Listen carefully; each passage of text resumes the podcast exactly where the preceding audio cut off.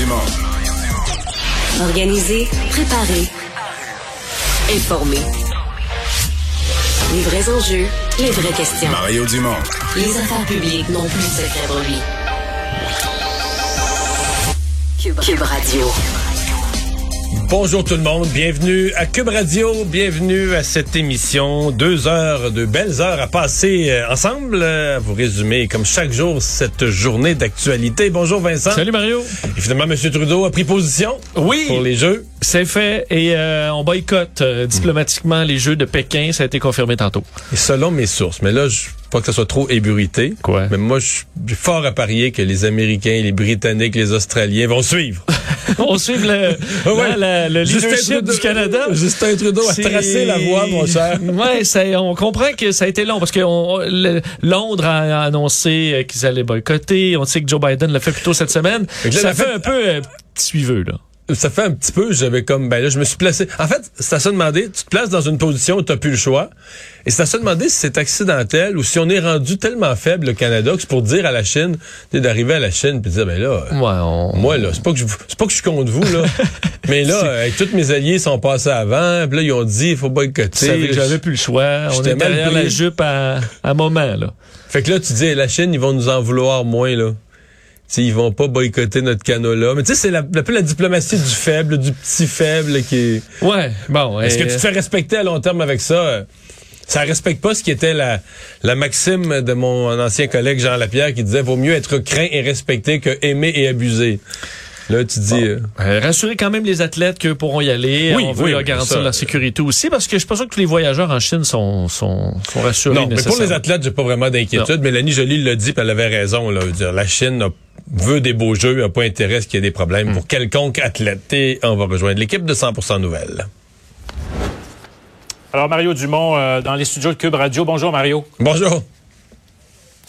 Alors, une entente, finalement, de principe. Les parents seront contents, en tout cas pour euh, ceux qui, euh, dont les, les, les- les éducatrices en garderie sont syndiquées à la CSN. Entente de principe qui devra toutefois être, bien sûr, là, votée en Assemblée générale. Et on nous disait, là, tantôt, là, que tout ce processus-là, là, ne devrait pas être terminé avant lundi. Donc, faut pas espérer, donc, euh, la fin de la grève avant lundi. Ouais, mais je. En tout cas, je pense qu'on est sur la bonne voie. Moi, je suis optimiste. Et même pour la grève demain de la CSQ, parce que les demandes de la CSN, Sylvain, étaient supérieures. La CSN était plus radicale dans ses demandes que la CSQ. Alors, si on a pu s'entendre avec la CSN, je serais étonné qu'on puisse pas arriver à une entente dans les prochaines heures avec la CSQ, éviter une nouvelle On grève. parce imagine que- aussi, euh, Mario, que les, les deux centrales se parlent aussi, là, en, Ouais. en arrière. Donc, je serais étonné que la CSQ déclenche une nouvelle grève, là, joigne le mouvement de grève demain dans le contexte présent, déranger des parents, écœurer des parents, alors que tout semble sur le chemin d'une entente. En tout cas, on le verra bien. Remarque que la, elle- je me mets dans la peau des gens de la CSN, parce qu'il y avait quand même de fortes rumeurs. là. La CSQ avait des demandes qui étaient euh, moins exigeantes un peu, plus raisonnables. Euh, la CSN, il aurait été mal pris. Là. Mettons qu'aujourd'hui, la CSQ, à 8 heures ce soir, arrive à une entente, puis dit demain, là, nous, on annule notre grève, on joint pas le mouvement de grève générale illimité. La CSN reste seule en grève. Euh, les autres syndicats signent une entente. Là, tu sais, pour la CSN, il te reste quoi? Tu es isolé, tu peux plus vraiment gagner tes points parce que le gouvernement ne donnera pas plus. Donc, euh, je pense qu'il y avait aussi un c'est un incitatif. jeu de pression, là. Ben oui, la, la CSN avait un incitatif pour se sortir un peu de son coin. Donc, tant mieux. Soyons optimistes que tout se règle dans les jours à venir et que ben tout rentre dans l'ordre et que les parents puissent retrouver leur, euh, leur service. Après ça, ben, on verra c'est quoi la facture pour les, euh, pour les contribuables. Ouais, il y a des bonnes chances que ce soit un copier-coller avec la, la CSQ, là, assurément. Là, euh, évidemment, Ce qui- euh, ouais. les, deux syndicats doivent se, se, Ce se qui, ce qui parler reste, ce qui reste un peu curieux, moi je pense que je sais que les libéraux avaient touché à ça le tarif des garderies, là, puis ça avait été un scandale, puis là, la CAQ avait promis de ramener ça. Mais moi je pense qu'un jour on devra arriver à dire ce n'est plus un tarif fixe, mais c'est une proportion de la facture totale. Exemple, c'est pas, mais si, si une journée de service de garde, ça coûte 55 dollars, on dit les parents, vous payez 20% mais c'est 11 dollars, le 20% du 55. Puis si le 55, ben les- la facture augmente. Tu sais, que faut qu'entre les contribuables, l'ensemble des contribuables et les parents, ce soit une espèce de deal à pourcentage. là. Les, les contribuables payent tel pourcentage. Et ce qui fait que si tu as des augmentations de salaire, si tu des augmentations de coûts, si tu une inflation des coûts, ben je comprends que les parents m'aimeront peut-être pas, mais c'est ça ça aussi une société, c'est ça un contrat social. là. Chacun, chacun prend sa part. Et là, on est à tarif fixe. Je crois. C'est c'est strictement pour des raisons électoralistes, parce que chaque parti veut aller chercher les garderies depuis que le PQ a créé ça avec le flash à 5 piastres qui avait été non pas créé par des administrateurs publics, là, créé par des gens de marketing politique qui ont dit, hey, gagner des élections, les garderies à 5 piastres, c'est écœurant, c'est écœurant, mais c'était pas, une- pas de la bonne administration publique. Alors, moi, comme personne qui pense à l'avenir du, du, du Québec, à une bonne gestion, c'est plus des coups de marketing politique qu'on veut. Et je pense que ça, il y a une réflexion à avoir à moyen et à long terme sur comment on partage les coûts. Oui, il y a des garderies à tarif réduit, on se comprend. puis je n'étais pas le plus gros promoteur de ça, mais j'accepte le principe. Mais trouver une façon que les coûts soient, soit un partage des coûts, non pas un flash marketing de, de créer un prix là, qui, qui va plaire aux parents, mais que finalement, euh, quand il y a de l'inflation, les parents ils participent pas eux là.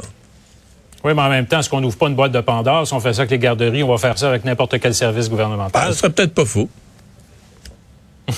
C'est moi qui parle. pour en débattre une autre fois, de, évidemment, Ouais. Mario. Euh, re- revenons au Québec. Euh, les CHSLD qui reviennent encore, encore, ouais. encore et toujours. C'est vraiment là le, le- c'est ce qui euh, fait mal actuellement, manifestement, au gouvernement. Là, on est revenu à la charge encore euh, sur les courriels envoyés avant que le gouvernement soit au courant, où la communication a bloqué. Qui est responsable de ça? Pour ça que les, oppositions demandent une, enquête publique, d'ailleurs. Oui, et l'opposition, il reste, euh, deux jours à la session. L'opposition a un clou, l'opposition a un dossier euh, et ne peut pas lâcher le morceau à ce moment-ci. Euh, l'opposition est en train déjà d'écrire ce que sera le bilan de la session, ce que sera l'histoire de la session, laisser ce qu'on appelle laisser une trace sur l'image du gouvernement.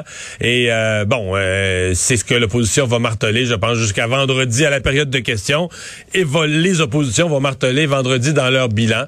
Je pense que ce matin, par exemple, Madame Anglade, c'est sûr qu'il y a une surenchère, tu arrives à la fin de la session, puis tu veux, tu sais que tu veux ton message passe, mais tu sais, euh, l'abattoir, ouf, je suis pas sûr que pas sûr que l'image passe bien de dire que les, les aînés en CHSLD s'en allaient à l'abattoir. Oui, les termes utilisés, ouais, effectivement. Oh, oui. je, Ouais, sais, ouais. j'ai siégé longtemps au Parlement, j'en ai entendu, je sais que des fois le ton monte. Mais là, on parle d'aînés qui sont décédés. On- tout le monde s'entend que les conditions sont horribles. Tout le monde s'entend que personne n'a voulu ça. Qu'est-ce qui est arrivé? On cherche à le savoir. On dit vouloir différentes formes d'enquête. On peut vouloir une enquête supplémentaire pour le savoir. Sincèrement, je pense pas que c'était euh, un terme bien choisi. là. Ben, c'est parce que la- il y a aussi le fait que les partis d'opposition ont un, un gros morceau là. Il n'y a pas un courriel qui a été envoyé. Il y en a plusieurs qui ont été envoyés par des administrations disant que euh, ça ne va Ben, plus, on se dirige dans un mur. Et, et tout ça a été bloqué en quelque part. Oui, mais en fait, les courriels viennent, c'est intéressant parce que les courriels viennent surtout de cette euh, dame, là, la porte-parole des centres privés conventionnés. Et ça, euh, ça amène quand même un éclairage. Tu dis, c'est quand même intéressant que les centres privés, euh, bon, qui privés conventionnés là, sont identiques au CHSLD, hein, même convention collective, même affaire, même service, tout est identique à part que c'est de propriété privée, mais qui amène quelle différence? La seule et unique ou à peu près, c'est qu'il y a un directeur ou une directrice localement. Il y a un administrateur sur place. Et c'est beaucoup ce qu'on a pro- reproché au CHSLD. Et, et je trouve que ça, ça renforce euh, aussi l'idée que comment ça se fait qu'il n'y avait pas de courriel équivalent dans les CHSLD, mais c'est parce qu'il n'y avait pas d'administrateur, il n'y avait personne. C'était les gens des CIS et des CIUS qui eux-mêmes, tu te demandes. Donc, il y a- il y, a tout un questionnement, c'est sûr, sur la façon Ouais. dont c'est géré. Et là, où tout ce qu'on voit, c'est que c'est comme si la seule qui criait à l'aide, donc qui semblait consciente de ce qui se passait dans les CHSLD, c'est celle des centres privés conventionnés. Donc, ça soulève deux questions. Tu les as posées. Comment ça se fait qu'en haut d'elle, on n'a pas réagi? Comment ça se fait qu'au au rang du sous-ministre ou au cabinet de la ministre, il n'y a pas eu de réaction, de prise de conscience? Peut-être que leur réponse, c'était, écoute, là, tout le monde criait au feu, puis on savait plus où donner de la tête. C'est peut-être ça la réponse. Mais dans les CHSLD publics, il y a une autre question. Comment il se fait qu'au même moment, dans les CHSLD gouvernementaux, ceux qui étaient on a l'impression que personne se rendait compte de ce qui se passait. Il y avait même pas personne pour prendre conscience de ce qui se, ce qui se passait. Ouais, un problème de structure. Est-ce que Marguerite Blais devrait être euh, évidemment euh, questionnée, appelée à la barre, euh, connaître ses- ses- ses- sa réponse? Elle a une- probablement des choses à dire. Elle aurait sûrement des choses à dire. C'est une question euh, délicate. Je sais que les partis d'opposition Ouais. avancent euh, sur ce terrain-là, euh, tu sais, sur la pointe des pieds, parce que c'est une personne qui est présentement en congé de maladie. Or, euh, et surtout, je dirais en 2021, euh, c'est une chose qu'on respecte, c'est les congés de maladie, puis qu'on veut pas jouer avec ça.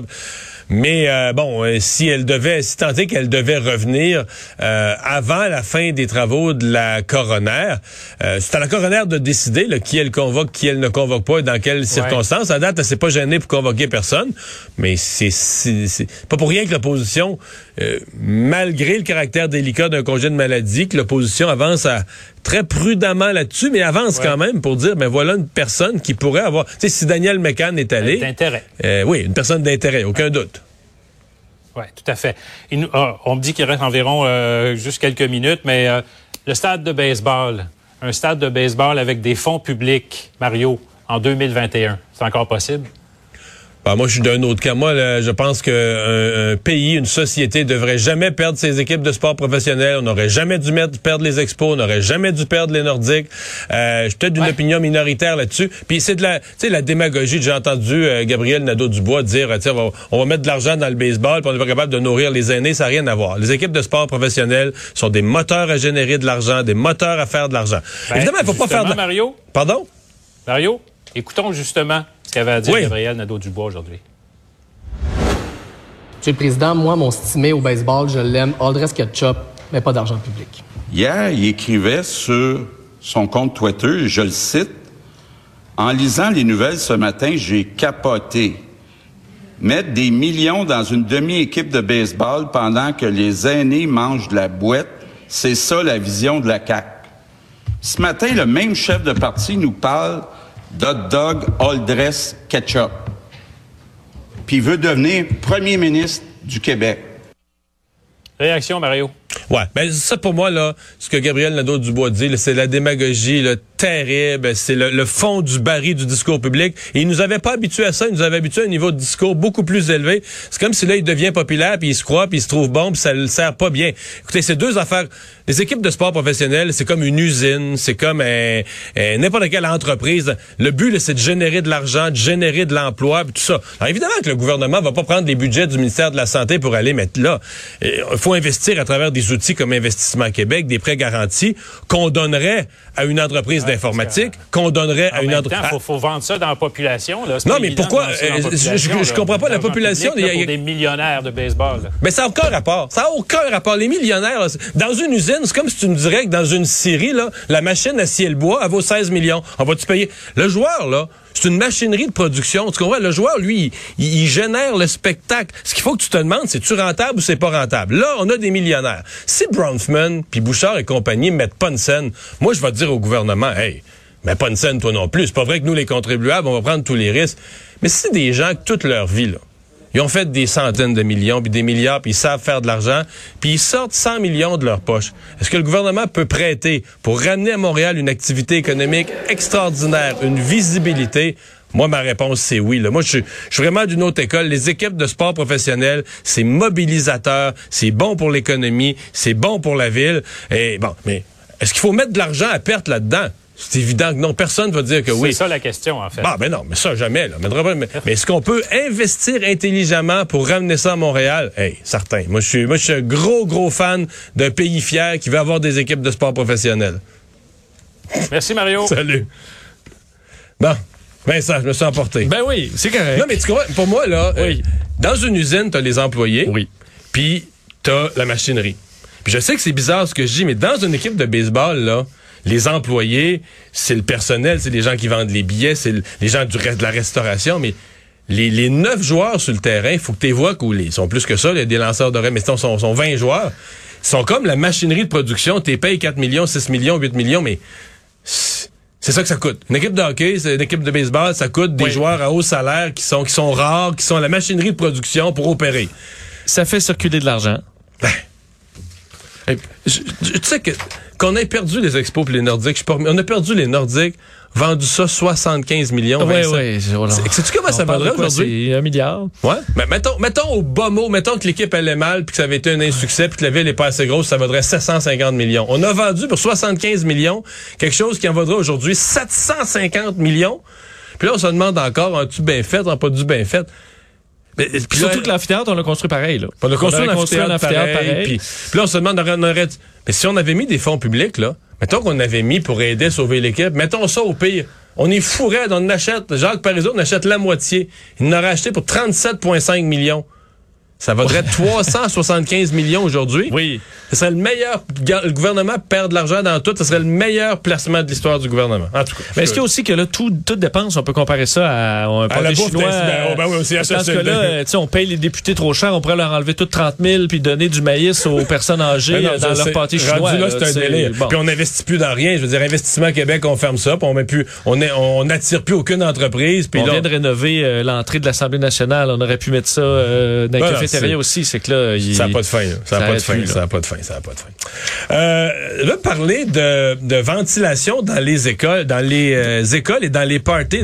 Toute la question de la ventilation des pièces est revenue. euh, et pour le docteur Arruda, c'est toujours pas clair. Ouais, et j'ai, je t'entendais hier, Mario, qui, qui disait avec ce, ce bon, cette permission d'être 20 là, dans le temps des fêtes, tu disais ça, c'est correct qu'on voit qu'on donne de, on donne la corde aux gens, là, mais pourquoi ne pas leur donner euh, certains conseils, ceux qui veulent bien le faire, en disant si jamais une personne infectée là, dans ma famille, comment je peux minimiser les risques que cette personne-là contamine tout le monde? Euh, Et là, il y a bon, il y a des règles, de- on- des trucs qu'on connaît, mais la question de la ventilation là-dedans, plusieurs experts disent ok, ben il faudrait donner des bons conseils aux gens, est-ce que c'est possible de ventiler la maison, euh, euh, faire une circulation d'air. Et aujourd'hui, la question a été posée euh, au docteur Arruda dans plusieurs médias parce qu'il a fait une tournée médiatique. Ouais. T'es allé à LCN, t'es allé euh, à Paul Arcand, à Radio-Canada et tout ça. Il a été questionné là-dessus et euh, ses réponses ont fait grincer des dents beaucoup d'experts. Entre autres, je disais Alain Vadeboncoeur, euh, docteur David Lucier aussi, qui est très impliqué sur les réseaux sociaux sur la question de la COVID. Les deux, j'ai l'impression de se gratter un peu la tête parce que le docteur Arruda a dit, entre autres, euh, la ventilation, ça peut se faire, on ne le nie pas. C'est un des facteurs. Si les gens veulent aérer, il n'y a pas de problème. Euh, il dit dans une autre entrevue que... Mais il le recommande pas. Ah ben, on pouvait le faire. Et ça, ça me fait beaucoup penser à, tu sais, au masque, là, quand on était à la transition, le docteur Arruda voulait pas de masque. Là, à un moment donné, c'était clair qu'il fallait mettre des masques. Il a dit, bah, si ça vous euh, donne un sentiment de sécurité, euh, mettez-le. OK, ça, c'est pas encouragé, clairement, là, dire, euh, vous pouvez le mettre, vous pouvez pas le mettre. Euh, et entre autres, il disait, le point numéro un dans les parties de Noël, c'est quand même la distanciation plus que la ventilation. Euh, on s'entend que dans un party de Noël, j'ai l'impression que c'est plus facile d'allumer la hotte du poêle, ouvrir un peu une Ouais, parce que fenêtre. toi, t'as fait un peu de recherche sur tous les moyens de ventiler une maison qui valent la peine. Ben, c'est surtout qu'ici, on n'a pas de conseils clairs à ce sujet-là. Le docteur Arruda, visiblement, embarque pas là-dedans. Je vais vous faire entendre tantôt ses conseils à LCN pour le temps des fêtes. Euh, pas mentionner la ventilation du tout. Tandis que si tu vas sur le site de la CDC aux États-Unis, il y a un document très clair sur comment euh, bon ventiler, adéquatement maison. sa maison pour la COVID, en disant, entre autres, ben, les fenêtres, c'est l'idéal, mais évidemment, on comprend que des moments, c'est pas l'idéal, à 25, moins c'est 20. moins bon. Dans ce cas-là, on peut l'ouvrir de temps en temps. Ou euh, la hotte, là. La hotte, ça marche. Hotte du La poêle. hotte du poêle. La, la ventilation de la salle de bain. Vous tournez ça, à, vous l'allumez, ça fait une certaine circulation d'air. J'ai vu des études Parce que l'idée, c'est de rempl- remplacer l'air dans la pièce, là, changer l'air dans la pièce. Ouais, mais d'ailleurs, même le gouvernement du Canada, là, sur leur page, la ventilation, on dit la ventilation joue un rôle important dans la réduction de la transmission de la COVID à l'intérieur, permet de diluer et remplacer l'air qui est potentiellement contaminé. Je voyais des, des études là, récentes, vérifiées, publiées, vérifiées par des pairs de grandes universités, qui disent le système, là, euh, la hotte du poêle, ça fonctionne, ça diminue les risques. Pas nécessairement de façon, euh, mais je voyais des 10, 20, 30, 40% dépendamment du système utilisé. Euh, donc pourquoi ne pas donner, peut-être qu'on est en train de le faire, là, mais ça, le docteur Arruda pouvait le dire aujourd'hui, dire on va vous arriver avec un guide bien clair, comment maximiser euh, les, la sécurité dans votre maison pendant le party des fêtes, mais j'ai pas senti ça. À dire ben parfait. Si vous pouvez ouvrir une fenêtre là vous pouvez l'ouvrir. Si si vous avez des ventilateurs parce qu'on dit c'est bon des ventilateurs juste pas dans le visage des gens mais euh, pour faire circuler l'air c'est une bonne idée. Donc sans virer fou c'est possible d'avoir juste une bonne façon pour diminuer les risques Puis, puis c'est toujours, c'est toujours dans l'approche qu'il n'y a pas le remède miracle, miracle, on l'a pas. là. Le, vaccin, le vaccin est pas à 100% le masque est pas à 100 tout ça réduit, 80 Puis à un moment donné, si tu réduis de toutes sortes de manières de, de pourcentage, ben tu viens que tu es en sécurité ou en- à moins d'une immense malchance, tu es en relative sécurité. Donc la circulation d'air, la ventilation, Mais c'est juste 10% 10% la grandeur du Québec dans tous les parties de Noël. c'est bon. C'est bon là, de juste dire ben, allumez, euh, allumez votre ventilation de salle de bain. Laissez-la ouverte pendant, euh, pendant vos parties des fêtes. Donc, je me demandais pourquoi c'est si compliqué pour le docteur Arruda d'arriver avec une recommandation claire. Est-ce que c'est qu'il veut pas embarquer dans le toutes dossier les, de la formes ventilation? toutes les formes de circulation d'air, c'est bon. Est-ce que c'est une boîte de Pandore de parler de la ventilation? Euh, je, je me, je trouvais ça surprenant. Je vais vous faire entendre d'ailleurs ses conseils, parce qu'il a quand même donné certains conseils sur euh, le temps des fêtes. On peut écouter le docteur Arruda là-dessus.